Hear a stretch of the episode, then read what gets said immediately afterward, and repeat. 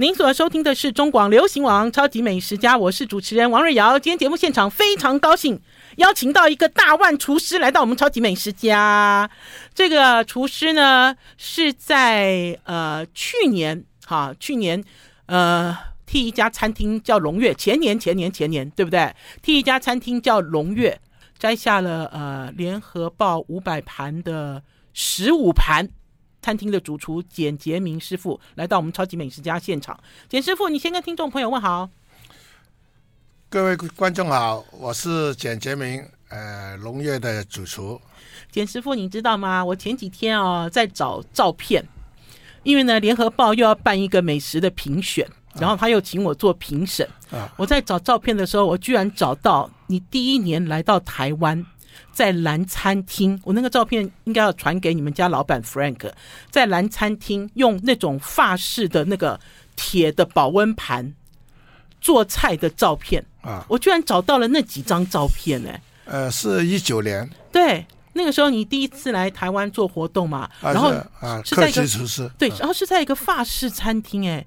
简师傅，你讲给我听好不好？因为我老实讲，我那天吃完了简师傅的菜，哈，简师傅的菜当然很好吃。可是对我来讲，我觉得最震撼的是，我跟了你进厨房，跟了你进厨房之后，这明明是一个法式的法式规格的厨房，甚至没有大明火，对不对？没有那种那种炮炉啊，大火。可是你居然可以做中餐，这是一个什么样的态度呢？呃，其实呃，用法式的厨房做中餐呢。呃，一点也不合。我们的中餐厨师难度很高的，很痛苦啊，很痛苦的，因为他火力不够，温温的，火力不够，嗯，所以好像呃，比如炒饭呢，嗯，我们是呃几位几位来炒，对，就不能炒的太多，因为火力不够嘛，嗯，我们粤菜是讲那个火气嘛，嗯，火气。啊，你火力不够，你可能。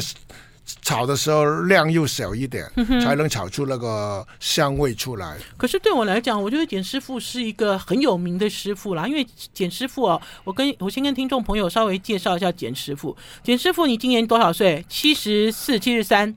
七十四了，今年七十四岁了。简师傅那天我去他餐厅吃饭，他还亲自下厨给我做了一个他名扬海外、名扬国际的这个魔鬼炒饭。我们之后再来讲。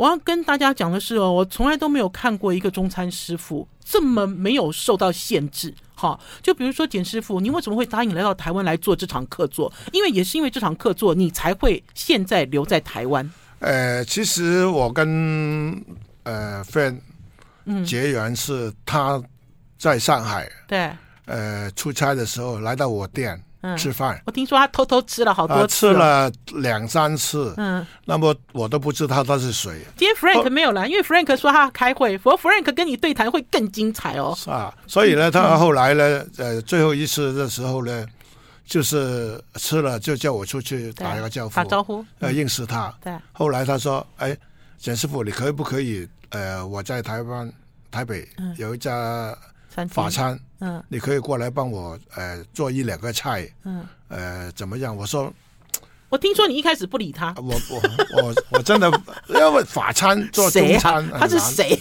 后来我就说，你跟老板说吧。就后来他就老板就说，哎，简师傅，你过去看看，呃，学学东西吧。对，那我就好了，我们就过来了四天。可是问题是，简师傅，我想要问一下。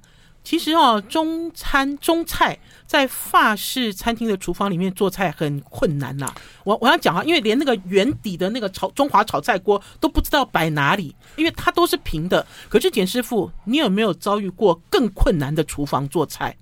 更困难哦。呃，更困难就是说我以前学徒的时候，嗯。呃，做烧烤的时候，就是、嗯、呃六几年、七几年的时候，嗯，我们到富豪的家里做菜的时候，嗯，好像我们烤乳猪，对，我们没有乳猪炉。对，我们就用那个呃油罐，那个四方的油罐，嗯，开打斜开，好像沙拉油沙拉油的那个马口铁啦，啊、是不是？就就开了打几个洞，就烧了炭，嗯、就用手托着来烧了。哎，真的，你去富豪家做菜做烧腊，不是做好再带去吗？不是的，我们是好像、啊、我们做菜烧了，就做一个就是乳猪啊，因为他们富豪就是乳猪，就红皮赤酱嘛，嗯、就一头菜嘛，嗯，所以要去到才烤。所以当当年我在呃富勒奔出生的时候，就是我我做烧烤的嘛，嗯，所以要出差去富豪，好像他们就指定要吃烧烤。李嘉诚啊，呃，那个这香港的十大富豪，我们都吃了都做过了，嗯，好多个都去过了，哈哈。那么呢，都是很艰苦的一种。哦，真的。我们没没得，好像现在烤乳猪就在炉就是。热一下嘛，不是不是热，就是有有个炸嘛。对，我们出外卖，在家里富豪的家里就没有的。你不能给他弄脏啊，你也不能在他的炉火上烤啊，你也不能噼里啪啦开玩笑。他我们都是明火烤，嗯，明火烤，然后他们在后院或者到地方比较大嘛。听起来好像要去露营的感觉，是不是？呃，现在没有了，现在你香港都不能烧炭了嘛。哦，没有了，现在就都是呃外卖都烧烤了过去的了。因为听众朋友听到这里就知道，简师傅啊的一开始入行学的是烧腊，然后简师傅讲的这个烤乳猪，现在龙悦餐厅有卖。有。对。我我们都是明火的，对，而且呢，我就是要问简师傅，其实，在台湾人哦吃烧腊，或许认会认为说，哦，厉害的是超杀，呃，叉叉烧哦，哈，然后呢，呃，大家其实对于烤乳猪好像是一种婚宴吧，对不对？才会跑出来的。可是我看简师傅在你们烧腊师傅的这个心中的顺位排名，其实不是哦，啊，因为看你的定价就知道了，啊，嗯哼，你们家的烤乳猪很讲究，是不是？呃。其实，呃，说真的，嗯，呃，台湾的原材料，嗯，是比较难找，因为你说 baby 猪比较难找啊，呃，比较说难难找，我们要要求那种规格，呃，规格，好像乳鸽，你在。台湾真的很要命。上次简师傅跟我抱怨没有乳鸽，真的很要命，真的很要命。哎，不要讲没有乳鸽都没有蛋了，什么什么鸡什么鸟都嘛没有蛋了。简师傅，你再忍耐一下啦。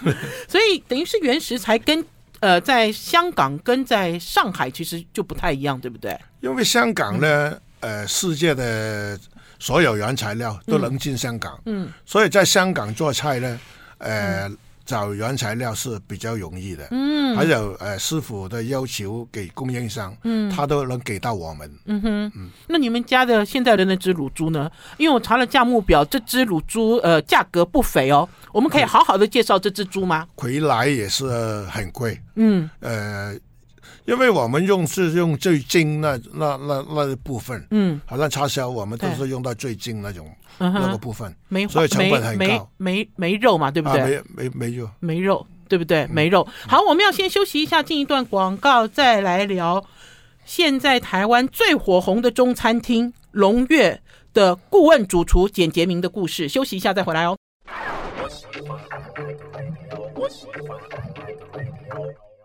您所收听的是中广流行网超级美食家，我是主持人王瑞瑶。我最喜欢最喜欢的师傅就是简洁明师傅了。为什么？我喜欢看过很多世面，游走过很多国家，然后呢，即使是做传统的粤菜，也有新的想法。老实讲呢，那一次呢，简师傅第一次来到台湾，我受到震撼的是，简师傅居然用法式厨房来做中餐。然后呢，之后呢，我就看简师傅呃被聘到。龙悦来，然后来开这个很高级，在这个春大直的一个餐厅，我就觉得啊，台湾的这个中菜，或许大家会认为说中菜好像最厉害的都是粤菜，好，对不对？简师傅你也这样认为，对不对？呃，其实不可以这样讲。宝师傅有讲一句话，宝师傅说：“唯有什么万般皆下品，唯有粤菜高。”不是不可以。现在呃是基本上餐饮界流行的都有川菜啊。呃，鲁菜啊都有的。不过川菜现在在呃这个年轻时代，嗯，川菜是比较看得多，也年轻人喜欢吃。可是你知道吗？我觉得对于我来讲，我觉得粤菜当然是大家讲到粤菜会很传统。可是大家知道这个香港、广东的发展，它本来就是一个对外的港口。嗯，对于你们来讲，融合新的东西。很平常，对不对？嗯，像简师傅在这个菜里面，呃，也有一些有这样子的流行菜的影子。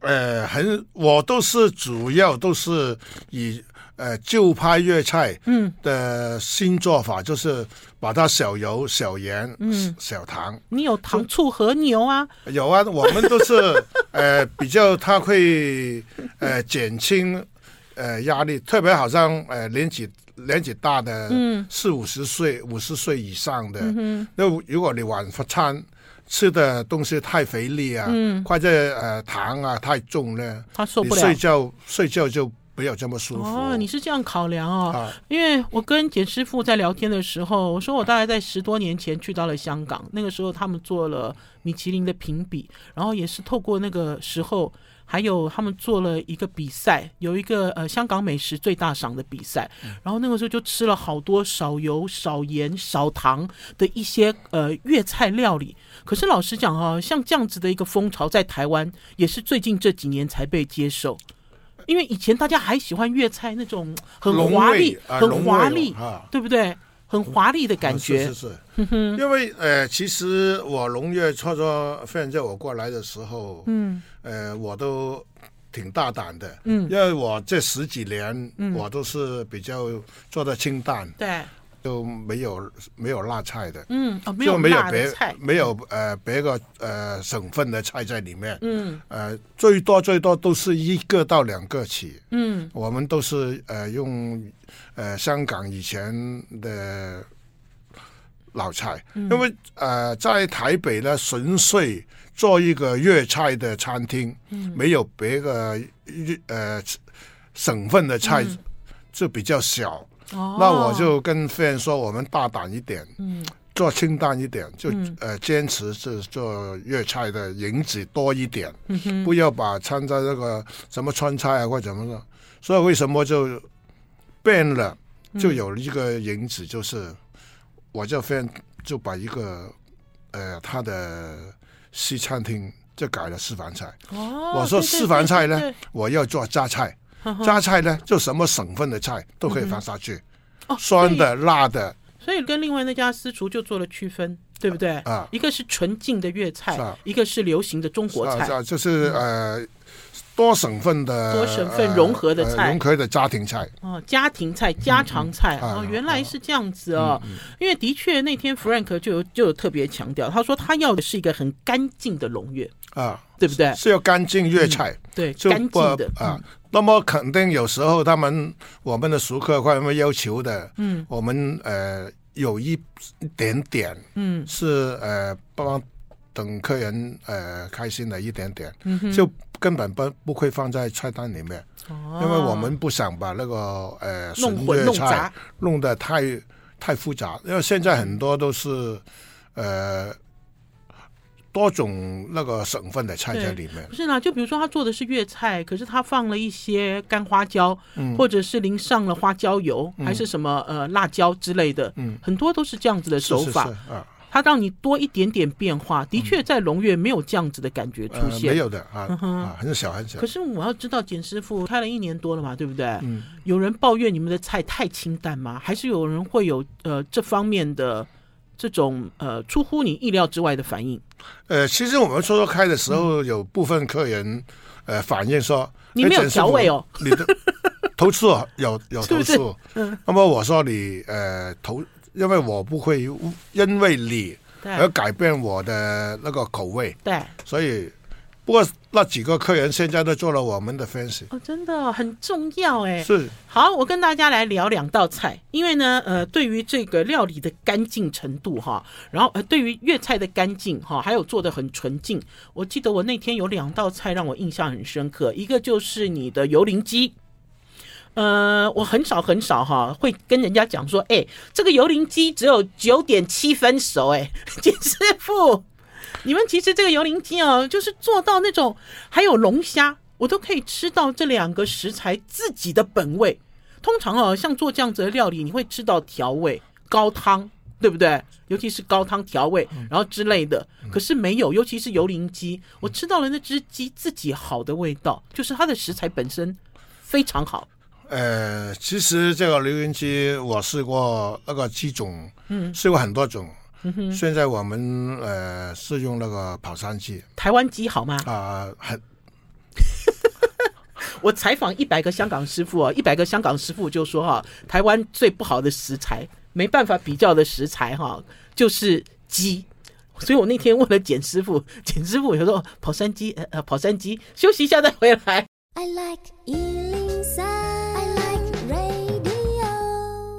您所收听的是中广流行网《超级美食家》，我是主持人王瑞瑶。今天邀请到的是龙月的顾问主厨简洁明师傅来跟大家聊他的故事，也跟大家聊一家一开幕就造成轰动美食家林富平的餐厅。好，我们刚才讲到的是油淋鸡，简师傅，台湾你用的是跑山鸡，终于合格，对不对？是跑跑跑，因为它的呃跑山鸡的鸡肉比较呃。结实，嗯，也不是太柴，嗯。那么我们做油淋鸡呢，我们不是放在油里面炸，对，我们是用手吊起来离开油，嗯，用勺子用油一颗一颗淋下去，一颗一颗哦。那天他讲单位是颗，是因为哦，师傅的勺子，对，师傅是用勺子在舀油，所以是一颗一颗哦，嗯，一颗一颗油。不好，不会啊，你用一颗一颗，我喜欢，我喜欢，大家就可以学习。嗯，然后还有那天简师傅说，这一颗一颗淋了几颗。两百多克，两百多克哦，就等于是你今天点了油淋鸡之后，然后要上桌之前，师傅就在那边淋了两百到三百勺的油，是是不是？是是是。哦，我没有吃过哈，油淋鸡有那种怎么说，那种断生，因为每次吃到油淋鸡都是。呃，十乘十的熟度嘛，我这样讲对不对？如果十乘十呢，呃，那个肉会比较柴，对，没有什么水分，对。我其实我们这个为什么不放在油里面炸呢？嗯，因为油里面炸呢，鸡的水分会很快流流流到油里面，嗯。那么我用手。用勺子淋下去呢，它的水分在会在锁在那个鸡肉里面，嗯，所以呢，你吃起来就不会太柴。对，所以油淋鸡好多美食家好爱哦。可是我听说这只鸡一个餐级只出两只，是不是？呃，如果你们呃记得好像要预定、哦、台定台的时候、嗯、订了，我们都会做的。不过太多肯定呃复刻，是没办法的啦。呃，三四个。我们一天最多最多都是客人要求都做到五六个的，因为你这样子一个师傅，这这个整个晚上还是整个白天都不要做事，我们炸一个鸡，油淋就好了，炸一个鸡要十几分钟、二十分钟、嗯、啊，还有我货源也承受不了，哦、因为呃跑山鸡不是全部跑山鸡都行，对，我们都要挑它的大小，嗯，跟那个皮肤要滑啊，嗯、好像少女一样的，才 炸出来的。呃，皮才会脆。这个才是讲啊，一开始从食材就很细究了哈。就比如说像龙虾一样，那天的龙虾也是一样。那天的龙虾啊，就比如说龙虾要做很深很容易了。对我来讲，很多人会认为说这食材很好，我就给你做五分熟、六分熟，哈，你其实吃起来也蛮好吃的。可是关键是在于哦，大家知道这个海鲜如果没有煮的很熟的话，它的它就吃不出那个甜味。可是那天呢，你用了一个蛋白针，对不对？嗯，我记得是蛋白发酵蛋白针，对，是一个蛋白针。然后在早期哦，在台湾的粤菜，因为我有跟听众朋友讲，早期其实也有餐厅做这种很干净的粤菜，可是做没有几个月哦，就被那个客人哦就嫌到不行。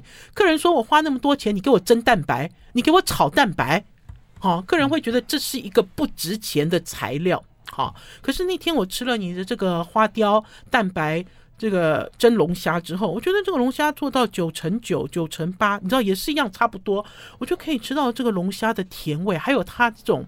保留一点点他自己深深的体味，我觉得这个状况很优哎。台湾的龙虾很好用，对不对？这是台湾的龙虾吗？呃、台湾龙虾，台湾龙虾，这不是波士顿吗？对不对？呃，不是不是，我们没有用波士顿龙虾，我们用就是用本地的青、嗯、小青龙，好，或者用澳洲的龙虾。我没有吃过这么嫩，而且是熟的又嫩的龙虾。呃，最重要就是那个火候跟那个、嗯、呃海鲜的呃刚熟，不要给它过浓。如果太熟了，呃，龙虾其实也是一个比较口感呃 Q 的。对。如果呃熟到你十一成熟，嗯，它会就呃会有有点柴的了。可是我觉得我们要控制到呃刚熟。可是我觉得有人大部分都做到七成八成了，他就觉得差不多。我觉得七成八成不不行，不不行。那龙呃，我个人认为就不行，因为为什么七成八成你不要就生吃？嗯，龙虾其实龙虾。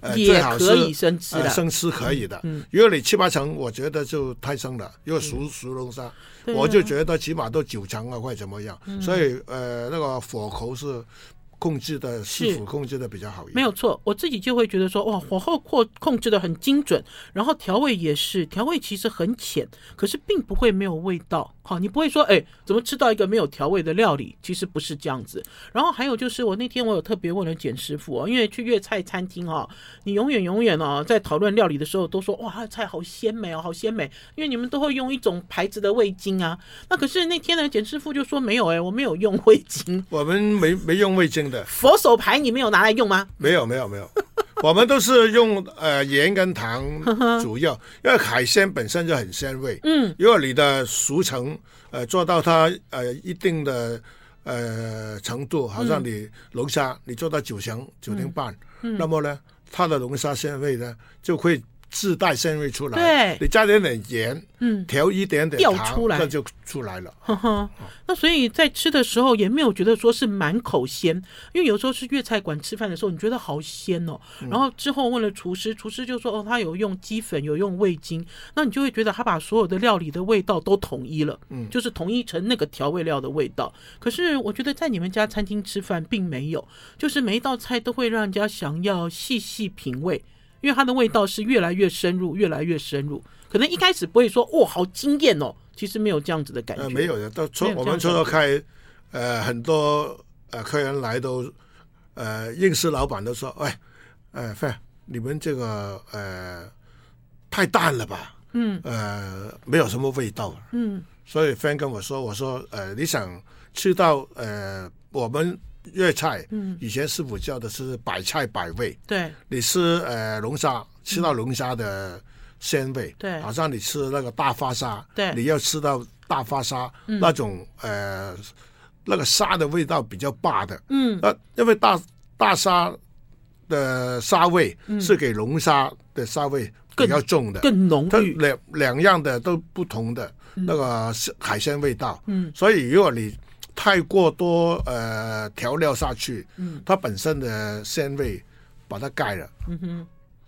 嗯哼，好像我做呃，因为我做川川呃麻辣的菜，嗯、我们肯定做不过川菜呃四川的，嗯，所以我我做那个好像在剧院做那个呃白子麻婆豆腐，嗯，我都是用呃花椒呃、嗯、熬了个水来煮，我就没有放花椒下去煮，哦，所以你没有压力，你不会咬到那个花椒，那个口就马上全、嗯、全都麻掉了，吓一跳这样，所以我他们吃起来说说说，哎，这个呃做菜这个做法没有呃咬到那个花椒，我说我是把它拿了个花椒味道，嗯、把那花椒拿掉就拉倒。我觉得粤菜师傅本来就是这样，粤菜师傅很会做这种均值的动作了。就比如说像是呃粤菜餐厅，你们炒青菜都不是加盐巴，你们自己有一个调味的水，对不对？我们那个叫呃现汤，是不是？就呃、现在我们就没用的哦，你们没有用哦，因为我印象就很深刻啊。嗯、就粤菜师傅他其实有一个一个算是一个调味自己自家的调味料。好，我们要先休息一下，进一段广告，再回到节目现场。我我是王瑞瑶，您所收听的是中广流行网《超级美食家》。我们今天邀请到的是龙悦的顾问主厨简洁明简师傅来到我们《超级美食家》。我上次跟简师傅吃饭，我觉得获益良多，因为简师傅跟我聊了好多菜哦，而且呢也教我这个菜到底要怎么样做才是正确跟对的，还有粤菜手法到底要怎么样表现。所以我们今天特别邀请了简师傅来到我们《超级美食家》。简师傅，我要偷问一个问题啦，你那个龙虾为什么会那么滑？你是先炸再煮吗？我听到有人跟我讲说，他料理龙虾是先炸再再水煮。你们是这样子吗？呃、没有，我们只是是靠近一点麦克风，简师傅要讲秘密了。没有，没有，没有，没有。我我们呢，呃，其实过油的时候，我们油温比较低一点。哦，不是炸了，呃、是过油了。啊，过油，因为为什么呢？有的油温太高，你龙虾的纤维比较密，出出血嘛，就是比较。呃，不是，比较呃那个呃，我不知道。你你用广东话没关系。呃。比较粗海的龙虾，粗海，嗯啊，咁咧，呃，如果你想吃到肉嫩的，你过油的时候油温太高咧，你一过去，它把它诶，紧就收紧缩收收住了，都咬起来就比较柴。可是你龙虾也不会烂趴趴，就比如说用比较低的油去过的时候，它也不会这样软软烂烂这样子啊。会的会的，你到油温的温度，看看不能敲得太高，所以你过的时候，你就一过。你就马上捞起来，就刚刚呃七八成熟。嗯，那么我们在蒸的时候，那么就就好了，啊、对不对？啊、就刚刚好，啊、掐好那个时间跟那个温度。是是是好，我们现在要讨论一道汤了。为什么一定要讨论一道汤啊？人家都讲哈，什么呃师傅的汤唱戏的腔哈，只要讲到高汤哈，不管是中国的八大菜系、十六大菜系、三十二菜系，反正大家都觉得熬汤啊最厉害的还是。呃，粤菜师傅，呃，我记得 Frank 跟我讲过，他说他那个时候啊，去上海七月八号去吃你的菜，他说他其实是因为喝了你的汤，才决定要请你来台湾。汤这道汤我那天也有喝到，你看你偷笑了，你偷笑了。这个汤，这个汤有什么神秘，有什么神奇呢？会让这个企业家你知道喝了之后，对这个师傅非常的倾心哦，啊。因为呃，粤菜拿汤每个师傅的手法不一样。嗯。呃，好像我们现在我们在台湾，嗯，呃，没有拿到好的火腿。嗯。我们基本上我们的汤没有火腿的。嗯哼。我们都是用鸡啊、肉啊，就拿汤，就是肯定是那个比例，呃，肉的比例比较高。诶，没有火腿可以做好汤吗？啊，呃，鸡可以。鸡可以。鸡跟肉可以那部分呢？嗯。那么。呃，有的隔隔个部分来拿，嗯、那么拿汤呢？呃，那个水跟肉的比例呢，肯定要入、嗯、要重一点。有一个夸张的比例，而简师傅你要公布吗？啊，不不公布，因为每个师傅不一样嘛，是不是？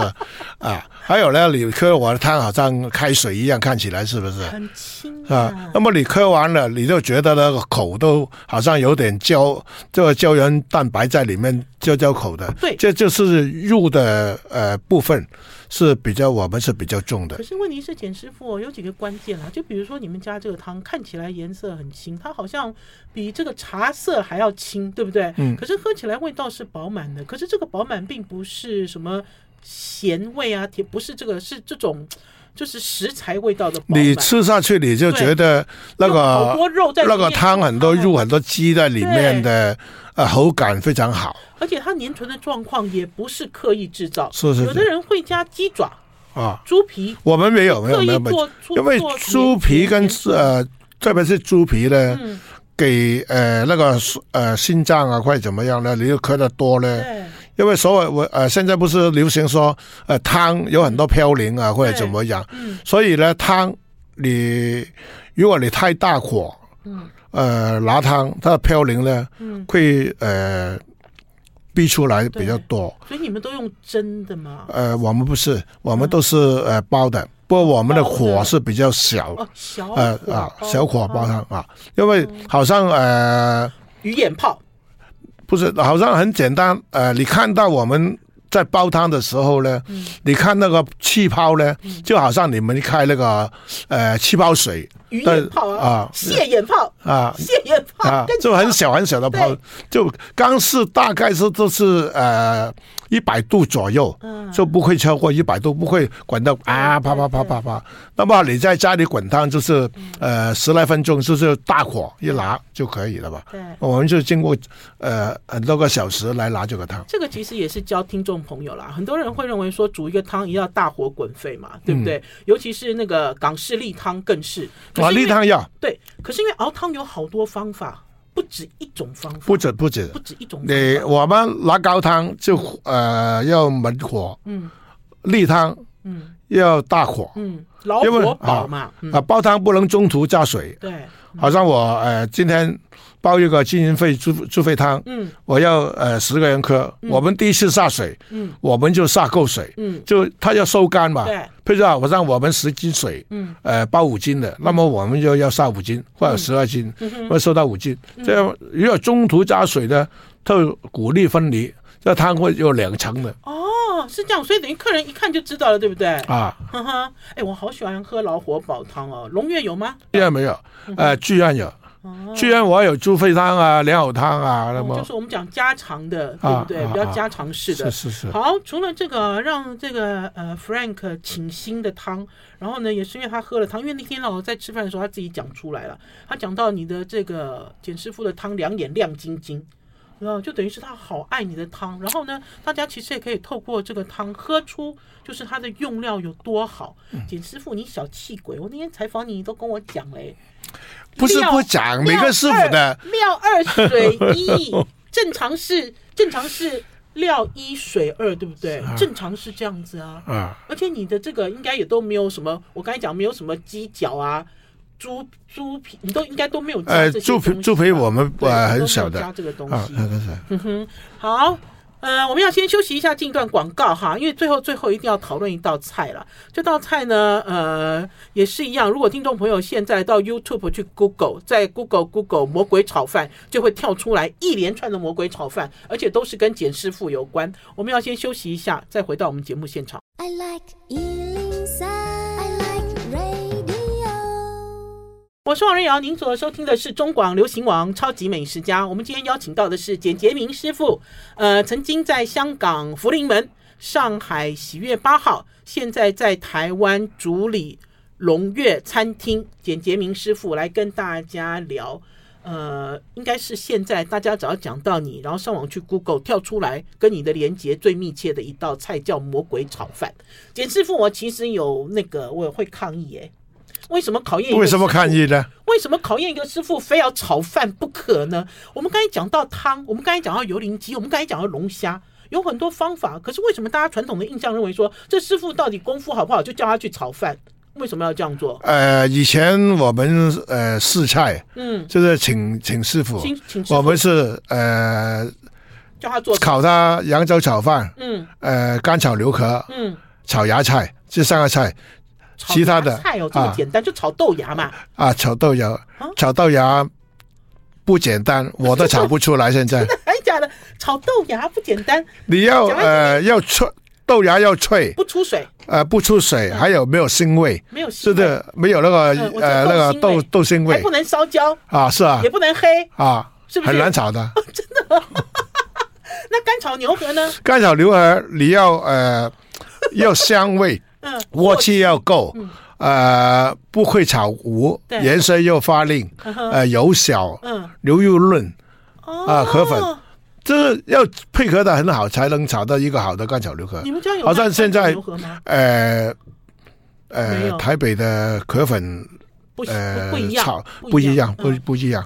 真的，我们都呃，客人要吃，我们都有炒。好，那为什么是扬州炒饭呢？啊，扬州炒饭也是讲讲究那个叉烧要好，那个虾啊，还有那个呃蛋的分量控制啊，那个锅气啊，都是很重要的。的确也是啦，因为呢，我要跟听众朋友讲，扬州炒饭哈是全中国唯一有标准的一道料理。好，然后呢，还有就是扬州炒饭是世界通用的一道菜，你会发现在有名字嘛？对，它的这名字是通用，对，就用料不一样。不一样就比如说在一些国外的五星级饭店哈的这种所谓的什么早餐呐、啊，还咖啡厅就有扬州炒饭。那所以简师傅，你讲你为什么你的魔鬼炒饭到底是怎么来的？哎，好有名，大家去 Google 就知道了。呃，魔鬼炒饭其实我都说了无数遍，嗯、都是呃零三年的时候我在北京唱的。嗯。呃，有一个名作家，这金融的儿子，儿子，中人啊，那个姓查嘛，查啊，金庸叫渣良鏞嘛，对啊。那么呢，他跟我在那做那个酒店的老总非常是要好。嗯，那天他来吃完饭之后，我就跟他打招呼，我说：“哎，今天的酥饼怎么样？”哎，他说很好吃，不过我还没饱，我想吃那个主食。等一下，我要打断。没有吃饱，这是好的评论吗？点师傅，我那天听他讲这个，要不然他想吃个主食，想吃个主食。嗯，主食就是呃炒饭啊、面饭啊，我们叫主食嘛。他说就是差一个饭。对啊，他说那会儿我问他吃什么饭，他说你进去炒一个我没吃过的炒饭，一个客人天天在外面吃饭，有什么炒饭没吃过？他要考你了啊，那就考我了。很简单，所以后来我就在厨房就，其实这个魔鬼炒饭就是，呃，乱配料来炒给他吃，他能吃辣嘛？所以我就加那个泰椒啊，呃，姜米啊，呃，XO 酱啊。老干妈酱啊，其他还有酱料就不说了，这是我家秘密啊，四个秘密啊，是，所以炒出来呢，他觉得很好吃。嗯，后来他回香港的时候，在《东方日报》和《苹果日报》卖了，他写专栏专栏，卖了三天。哎，很夸张哎，这位扎姓的美食家啊。他光是那个在专栏里面就连续帮你报道哦，啊，你知道就一炮而红哦，魔鬼炒饭。而且我看到我在 Google 的时候，我发现坊间有好多人都在都在等于是呃，应该是说。好像是破解你的魔魔鬼炒饭，可是做法其实并不太一样。呃，配料不一样，一样。呃，其实工序也不一样。呃，每个人炒的手法也不一样。然后我要跟听众朋友讲哦，你们想要学简师傅的魔鬼炒饭，那天我有录影哦，我也有上传到 YouTube 频道啊。因为那天呢，我虽然不是扎姓的美食家，我是王姓的美食家。我说了，本来那天简师傅要给我炒和牛炒饭，我说我不要吃和牛，我要吃魔鬼炒饭。好，我们就直接杀进了厨房，然后我才知道，刚刚简师傅讲的，就是在应聘一个新主厨的时候，你要他炒饭，你要他炒干炒牛河，其实是跟火候、跟火气有关。是你在炒饭的时候，哈，听众朋友，如果你们有追上这段影片，就会发现师傅没有翻锅。我们总认为炒饭要这样一直翻、一直翻、一直翻、一直翻，然后米粒要跳，没有。可是师傅的这个锅呢，一直都在冒烟，尤其是在后段的时候。所以它有一个很浓郁的镬气，可是不是烧焦哦。这个要怎么掌握呢？我在旁边看，呃、而且没有用油哦。润锅之后，锅子都没有油了。你吃完了饭都没有油的。对，不要讲盘底没有油，在炒的时候就没有油啊，好奇怪，而且还加高汤哎，不会烂哎，我觉得好好玩哦。我炒一个饭，这个饭我都会加二三两那个汤下去。会把这个汤跟这个炒饭融合在一起，是。然后不是说，因为很多人都讲说炒饭好不好吃哦，你就看盘底嘛，看盘底有没有油。嗯、我觉得看盘底有没有的这招啊，就就它其实太明显了。你就这简师傅的炒饭的这个工序，也颠覆了我对传统炒饭的想法。第一，你为什么不翻锅？你应该要表演给我看呢、啊，嗯、我在拍你啊。你为什么不表演？你为什么不让米粒弹跳？我，我呃都是。呃，我跟徒弟说，翻锅炒出来不一定香。你我们做粤菜习惯要用锅铲，锅铲快手来炒，啊，用铲子来炒，那个火要呃控制的火路要够大。可是传统认为铲子很娘哎，铲子是家庭主妇的东西。呃，不是，不一定，不一定，不一定。你知道台湾的厨师都喜欢用筷子炒饭。炒炒米粉，炒米粉，炒米粉，炒饭也会，所以等于说我看到你好会用锅铲铲子。我强调跟我的徒弟他们都是强调他们用锅铲。现在未来，呃，如果你不会扎锅铲，你就不会炒菜了。未未来来说，为什么呢？未来很多地方，呃，都会呃用电。